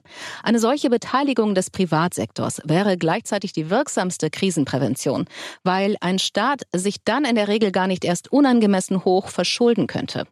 Auch müssen der EWF und der Finanzstabilitätsrat mit ihrer analytischen Kompetenz bereits frühzeitig in die Krisenprävention eingebunden werden. Das ist alles richtig. Aber nur, wenn man noch nicht dasteht, wo wir heute stehen. Das wirkt alles nur, wenn man in einer guten Position ist und startet. Dann ist es glaubhaft und konsequent. Dann kann man sagen, wenn ihr zu viel Schulden macht, dann müsst ihr auch die Konsequenzen tragen. Wenn wir heute eine Staatsinsolvenz für Italien durchziehen, steigen auch für Frankreich, dem eigentlichen Schuldensünder in der EU und viele andere Mitgliedstaaten die Zinsen und höhere Zinsen bedeuten sofort die nächste Schuldenkrise. Das heißt, das klingt auf dem Papier gut, das wäre richtig gewesen, hätten wir es bei Maastricht so vereinbart und auch durchgehalten, aber wo wir uns heute befinden, kommt es schlichtweg zu spät und ist völlig unrealistisch. Meine Skepsis gilt auch für eine weitere Forderung der FDP. Wir wollen den ESM zu einem europäischen Währungsfonds EWF umbauen. Er sollte die Ausgestaltung der makroökonomischen Anpassungsprogramme und die Kontrolle ihrer Umsetzung in den darlehennehmenden Ländern übernehmen. Ebenso sollte er für die Überwachung der Haushalts- und Wirtschaftspolitik der Programmländer zuständig sein. Dadurch wollen wir die Überwachung der Euro-Rettungsprogramme entpolitisieren. Ja, an der Stelle muss ich ziemlich lachen. Warum? Zur Erinnerung, im Frühjahr 2020 hat Italien die EU erfolgreich erpresst. Denn der europäische Stabilitätsmechanismus ESM stand bereit, Italien Geld zu geben. Und das zu Zinsen, die deutlich günstiger waren, als die Zinsen, die Italien aus den eigenen Staatsschulden zahlen muss. Das wurde aber abgelehnt wegen der damit verbundenen Auflagen. Stattdessen setzt man auf die EZB, die auch fleißig gekauft hat, und bekam den Wiederaufbaufonds. Das heißt, es gibt keine Auflagen und harten Reformprogramme mehr. Das hat auch der Bundesrechnungshof bei seiner Kritik des Wiederaufbaufonds, dem die FDP ja zugestimmt hat, entsprechend klargemacht. Das heißt, wir sind in einer italienischen Währungsunion angekommen und zu glauben, wir könnten noch irgendwelche Rettungsprogramme und Finanzprogramme entpolitisieren, ist meines Erachtens völlig naiv. Auf einem anderen Gebiet erkennen die Liberalen wiederum die Risiken. Wir wollen, dass die EU-Vorschriften zu Aufbau und Stärkung nationaler Einlagesicherungssysteme eingehalten werden, damit Risiken in den Bilanzen der Banken dort abgebaut werden, wo sie eingegangen werden. Solange die Banken Europas nicht stabilisiert sind, wären ansonsten die Sparer in den Ländern mit stabileren Bankensystemen die Leidtragenden. Eine gemeinsame europäische Einlagensicherung EDIS vor Abbau dieser Bilanzrisiken und einer risikogerechten Bepreisung von Staatsanleihen würde die Probleme einiger nationaler Bankensysteme auf die Gemeinschaft abwälzen und wird daher von uns abgelehnt.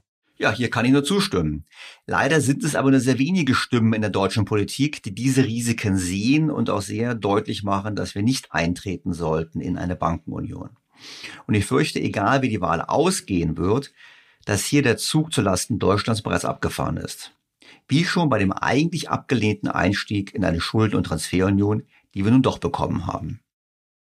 Die weiteren Ideen der FDP zu Europa sind sicherlich berechtigt, gehen aber die grundlegenden Probleme der EU und des Euro nicht an. So fordert die FDP Mindeststeuern für Unternehmen in der EU, vergleichbare Bemessungsgrundlagen und mehr Transparenz im Steuerwettbewerb. Die Liberalen sprechen sich für eine europäische Wettbewerbsordnung aus, die gerade für junge und mittelständische Unternehmen mehr Chancen bieten sollte. Und sie sind gegen die Idee von nationalen Champions. Dem kann ich mich nur anschließen. Ich persönlich glaube nicht, dass nationale Champions, vor allem wenn sie von Politikern definiert werden, ein Erfolg werden. Auch ein digitaler Binnenmarkt ist Bestandteil der Forderungen der FDP, ebenfalls eine gute Idee, haben auch unsere Startups im Digitalbereich damit zu kämpfen, dass sie einen fragmentierten Markt haben, im Unterschied zu den amerikanischen Wettbewerbern, die gleich einen riesigen Markt haben, der homogen ist. Dennoch bleibe ich in Summe mit Blick auf die Vorschläge und die Ideen zur EU von dem Programm der FDP enttäuscht. Wie bereits mehrfach angesprochen, hat die FDP dem Wiederaufbaufonds zugestimmt, bekennt sich zu mehr Umverteilung in der EU und hofft immer noch auf die Einhaltung von Regeln, obwohl wir mittlerweile wissen, dass das nicht passiert. Kritik hieran gilt immer als antieuropäisch. Ich denke aber, dass diese Kritik nicht zu adressieren, dass das eher antieuropäisch ist, weil wir damit die Probleme nicht lösen, sondern verschleppen. Und desto länger wir die Probleme verschleppen, desto schwieriger werden sie zu lösen sein und desto größer das Risiko eines Unfalls in EU und Eurozone. Mehr Mut hätte gerade der FDP gut getan. Deshalb Note 3 bis 4.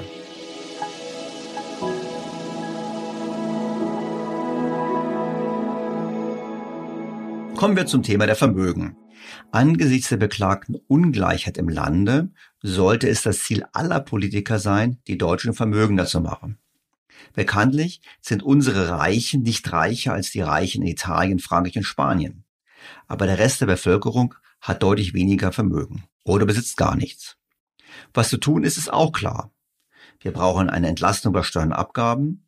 Wir brauchen die Förderung der kostengünstigen Aktienanlage, das heißt der Anlage in renditeträchtigeren Aktien statt in Anleihen, Sparbüchern und Lebensversicherungen. Wir bräuchten die Förderung von mehr privatem Wohneigentum und generell mehr finanzielle Bildung im Land. Hier liefern die Liberalen, was nun wirklich nicht überrascht. Überraschend dürfte sein, was sie im Detail vorschlagen. Wir wollen die Wiedereinführung einer Spekulationsfrist von drei Jahren für private Veräußerungsgewinne aus Wertpapieren. Den Sparerfreibetrag wollen wir deutlich anheben. Sparer und Kleinanleger sollen entlastet werden.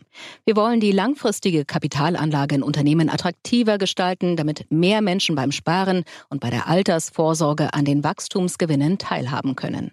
Also unstrittig brauchen wir mehr private Vorsorge und vor allem mehr ertragreiche private Vorsorge. Und dem kann man sicherlich entgegnen, dass es immer nur jene nutzt, die etwas haben. Ich denke aber, eine Steuerbefreiung zum Beispiel bis zu einer gewissen Grenze wäre sicherlich angebracht. Als man sagt, der Spekulationsgewinne bis zu einer bestimmten Summe sind steuerfrei und dann die größeren Vermögen, die sollten natürlich, glaube ich, schon wie heute auch dann ähm, entsprechend besteuert werden, bei entsprechendem Wert zu wechseln. Aber im Prinzip ist es richtig zu sagen, lasst uns private Vorsorge wieder attraktiver machen.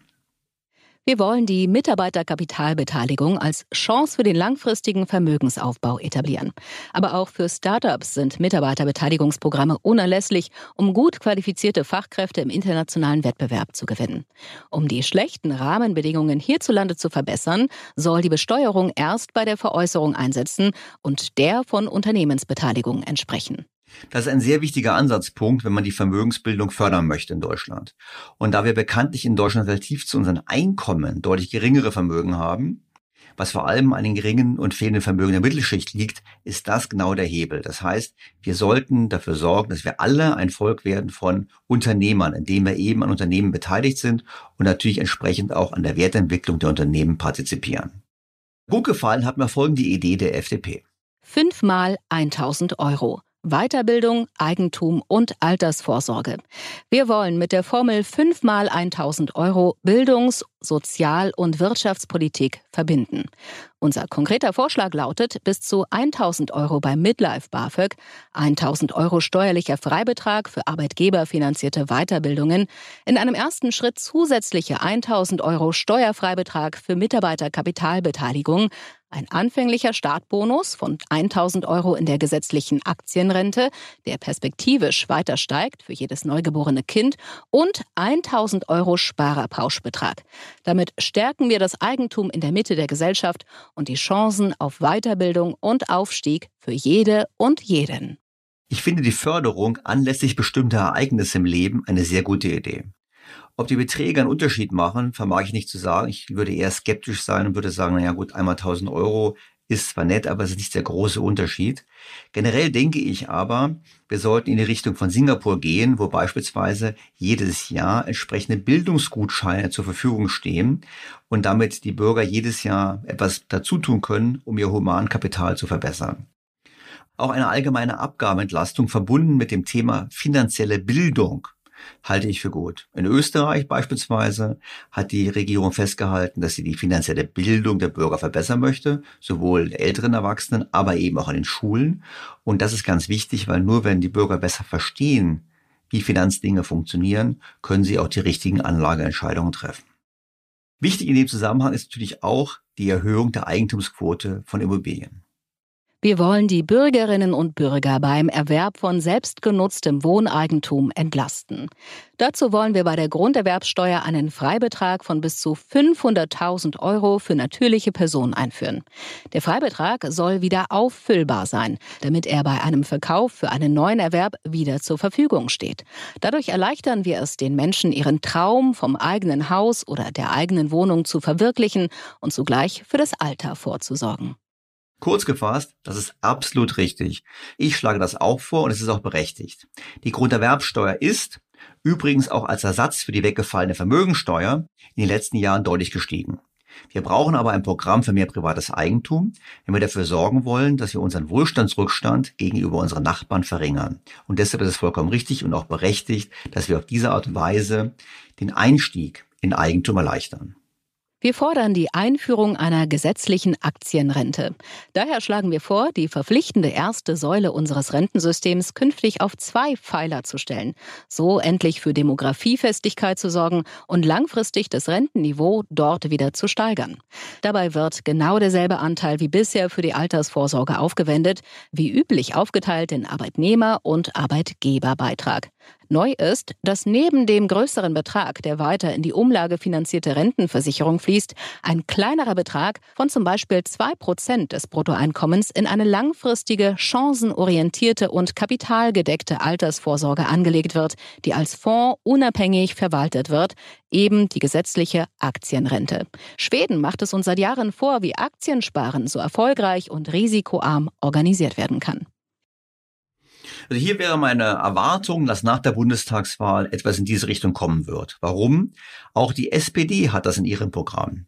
Und das ist ein richtiger Schritt, wobei ich mir wünschen würde, die Bürger würden auf diesem Gebiet sich selbst mehr bilden und deshalb auch aktiver sein und es nicht nur an den Staat delegieren. Aber es ist mir allemal lieber, es so an den Staat zu delegieren, als gar nichts zu machen.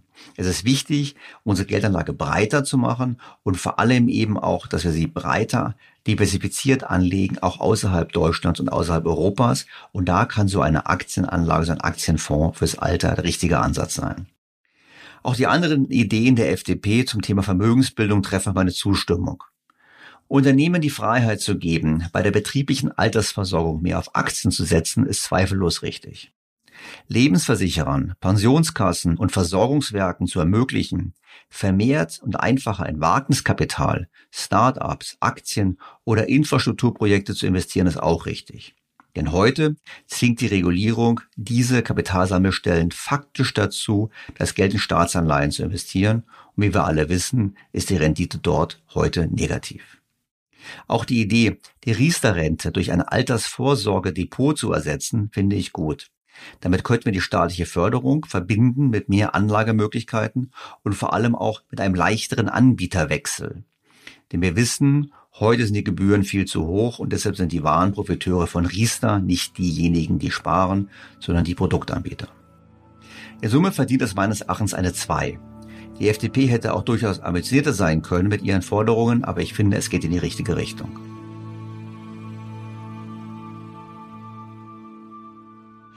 Kommen wir zum letzten Punkt, der Finanzierung des Staates. In meinem Buch schlage ich einen grundlegenden Umbau der Finanzierung des Staates vor. Vor allem möchte ich die Umverteilung der breiten Mitte mindern. Der Staat sollte sich hier zurückhalten. Ich möchte mehr Anreize haben für Arbeitsaufnahme dass es sich lohnt, mehr zu arbeiten, vor allem durch deutlich geringere Steuern und Abgaben im unteren Einkommensbereich, auch kombiniert mit der Idee einer negativen Einkommensteuer. Ich bin generell der Auffassung, dass wir eine deutliche Steuern- und Abgabensenkung brauchen, vor allem auch deshalb, weil wir an einem europäischen Schuldentilgungsfonds partizipieren sollten und dann den Raum dafür haben. Im Gegenzug dazu kann man sicherlich über eine gerechtere Besteuerung von Vermögen und Kapitalgewinnen nachdenken aber vor allem durch eine Erweiterung der Fastenbereiche. Das heißt Erbversteuer, Wertzuwächse, Immobilien und eben ohne so viele Ausnahmen, dafür mit tieferen Sätzen. Kommen wir zur FDP. Zunächst die grundlegende Haltung der FDP zum Thema Staatsschulden. Tilgungsturbo für die Corona-Schulden. Wir wollen die Schuldenstandsquote Deutschlands zügig wieder unter die 60-Prozent-Marke gemäß dem Maastricht-Kriterien senken. Auf die Corona-Krise konnte nur deshalb so entschlossen reagiert werden, weil die deutsche Staatsverschuldung in den Jahren davor auf unter 60 Prozent des Bruttoinlandsproduktes BIP gesunken war.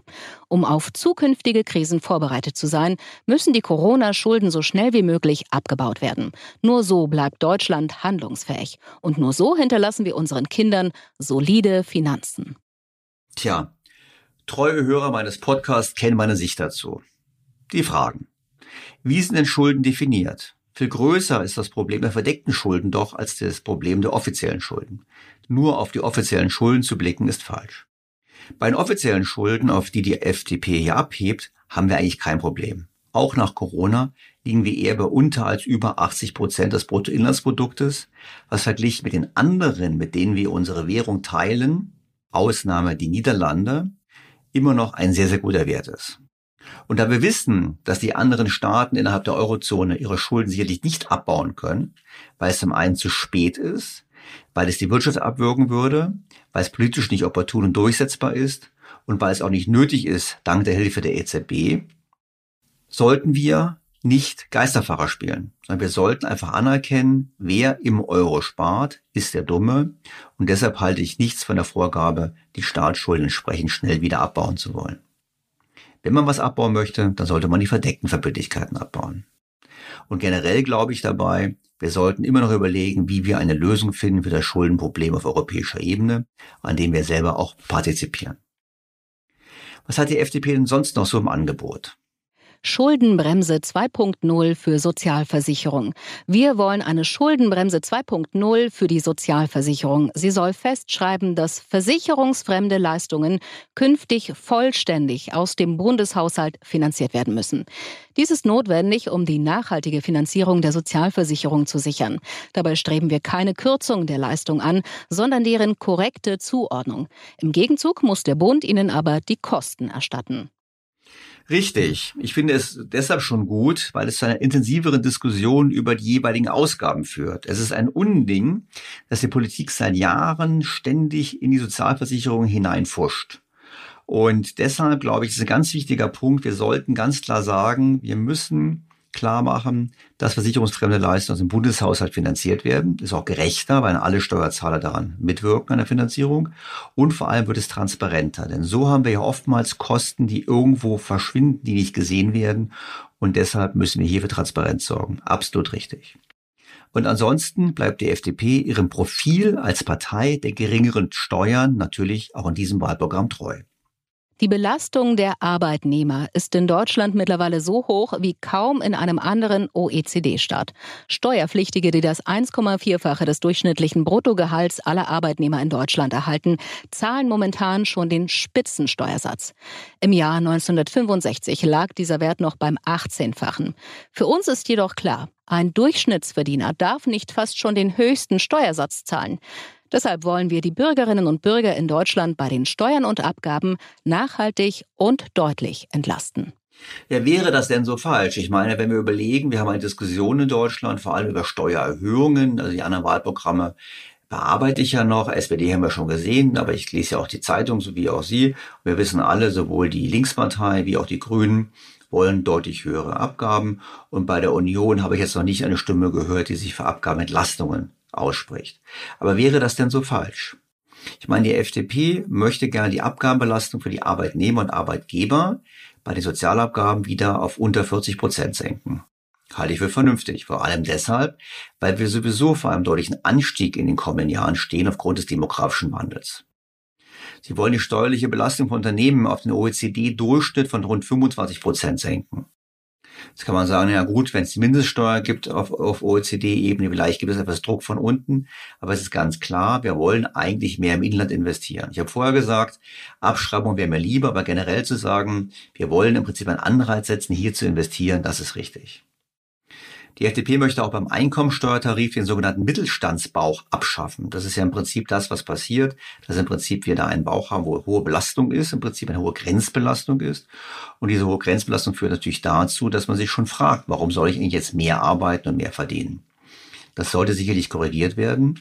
Und ebenso sollte man auch den Spitzensteuersatz nach rechts verschieben, wie die FDP sagt. Denn wir müssen eins wissen, allein durch die Inflation der letzten Jahre sind die Löhne gestiegen und damit auch die Steuerbelastung. Deshalb finde ich auch die Idee gut, den Tarif regelmäßig anzupassen, um dieser Entwicklung Rechnung zu tragen. Einen Solidaritätszuschlag komplett abzuschaffen ist auch vernünftig. Warum? Weil er zunehmend auf Unternehmen bezahlt wird und das passt wieder zum Thema, wir wollen eigentlich Unternehmen entlasten. Und was ich auch gut finde, ist, die sogenannten Bagatell- und Lenkungssteuern abzuschaffen. Schaumweinsteuer. Wir erinnern uns, Schaumweinsteuer wurde einmal eingeführt, um die kaiserliche Flotte zu finanzieren. Bekanntlich schwimmt von den Booten nichts mehr, was nichts mehr im Einsatz. Vor dem Hintergrund sollte man die Steuer endlich abschaffen. Gilt auch für die Biersteuer oder die Kaffeesteuer. Das ist sehr bürokratisch und es bringt relativ wenig Einnahmen. Auch die Überlegungen der FDP, die Doppelbesteuerung von Renten zu verhindern, sind richtig. Und auch andere Themen, wie zum Beispiel, dass man einen Freibetrag einführt für Kinder und für Auszubildende und dass es im Prinzip ein Freibetrag ist, gerade auch für Alleinerziehende. Das heißt, auch hier gibt es die Überlegungen zu sagen, wie kann ich eigentlich Familien fördern, wie kann ich Alleinerziehende fördern und dazu passt auch die steuerliche Absetzbarkeit von Betreuungskosten. Das finde ich alles gute Ideen. Nur, was übrig bleibt, ist die große Frage wie soll das alles finanziert werden? Wenn die FDP auf der einen Seite die Steuern senken möchte, die Abgaben senken möchte, was richtig ist, auf der anderen Seite aber auch die Schulden schnell wieder zurückführen möchte, ginge dies ja nur über entsprechende Ausgabenkürzungen. Und das mag sein. Es gibt ja Studien, beispielsweise vom Institut für Weltwirtschaft, die zeigen, dass wir erhebliches Potenzial haben, in Deutschland Subventionen abzubauen. Und trotzdem würde ich sagen, es passt nicht ganz zusammen. Also die Rechnung dürfte nicht ganz so aufgehen. Deshalb auch hier nur von mir eine Note 3. Wir sind bereit, in Regierungen einzutreten, aber wir wissen auch, dass das, was danach kommt, viel harte Arbeit bedeutet, manchen Konflikt und auch manche Enttäuschung, weil das Tempo in der Politik nicht so schnell ist, wie wir uns das alle wünschen. Aber aus der Verbindung von Selbstbewusstsein einerseits und der Demut angesichts der Aufgabe andererseits kann eben auch besonderes Vertrauen begründet werden. Das Fazit nach einem sehr, sehr langen Podcast. Ich habe mir auch den Mund hier schon fusselig geredet bei der Besprechung des Wahlprogramms der FDP. Was mir gefallen hat, wirklich sind, ist eine, wirklich eine Flut an Gedanken. Es hat natürlich auch vom Lesen her gefallen, wahrscheinlich von der Prägung als Berater. Es war immer Bullet Point, Idee, Beschreibung der Idee, nächster Bullet Point, das hat mir sehr gut gefallen. Es hat mir auch gut gefallen, dass die FDP sich sehr viel Gedanken gemacht hat, wie man wirklich den Wohlstand im Lande heben kann. Es gibt Ungereimtheiten beim, sicherlich beim Thema Klima, es gibt Ungereimtheiten sicherlich beim Thema, wie kann man die Staatsfinanzen organisieren, wenn man gleichzeitig Schulden abbauen möchte und gleichzeitig die Abgabenlast reduzieren möchte. Das sind sicherlich offene Fragen und auch gerade mit Blick auf die Euro-Problematik und die EU hätte man mutiger sein können. Auf der anderen Seite lerne ich mittlerweile durch die Der Wahlprogramme auch, dass man natürlich immer aufpassen muss, was man schreibt. Denn das, was ich jetzt sage, kann ich natürlich sagen, ich muss keine Wahl gewinnen. Beim Thema Wahlkampf geht es ja auch darum, Positionen aufzustellen, die der Öffentlichkeit leichter zu vermitteln sind. Übrigens, auch die FDP ist für die Liberalisierung von Cannabis. Das hatten wir schon bei der SPD. Das Nette bei der FDP war, sie hat auch gesagt, na ja, wenn wir das so besteuern wie den Tabak, dann können wir eine Milliarde noch einnehmen. Das war eine gute Idee. Also zumindest eine Milliarde Mehreinnahmen wurden definiert, indem mehr Cannabis geraucht wird. Ähm, ich hoffe, dass wir das nicht tun müssen in zehn Jahren, einfach deshalb, weil das Land nicht dort ist, wo wir eigentlich sein sollten.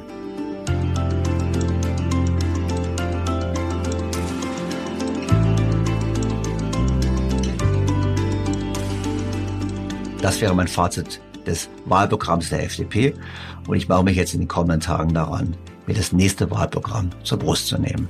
Vielen Dank fürs Zuhören. Ich hoffe, es hat Ihnen geholfen, sich eine Meinung zu bilden. Und ich freue mich auf ein Wiederhören. Ihr Daniel Stelter.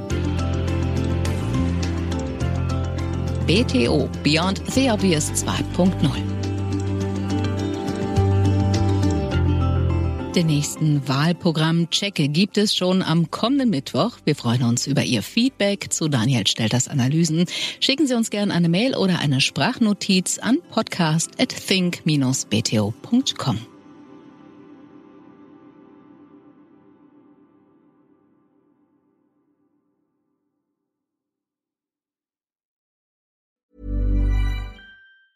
Mom deserves the best, and there's no better place to shop for Mother's Day than Whole Foods Market. They're your destination for unbeatable savings, from premium gifts to show-stopping flowers and irresistible desserts. Start by saving 33% with Prime on all body care and candles. Then get a 15-stem bunch of tulips for just $9.99 each with Prime. Round out Mom's menu with festive rosé, irresistible berry chantilly cake, and more special treats. Come celebrate Mother's Day at Whole Foods Market. Was ist noch besser als ein guter Plan?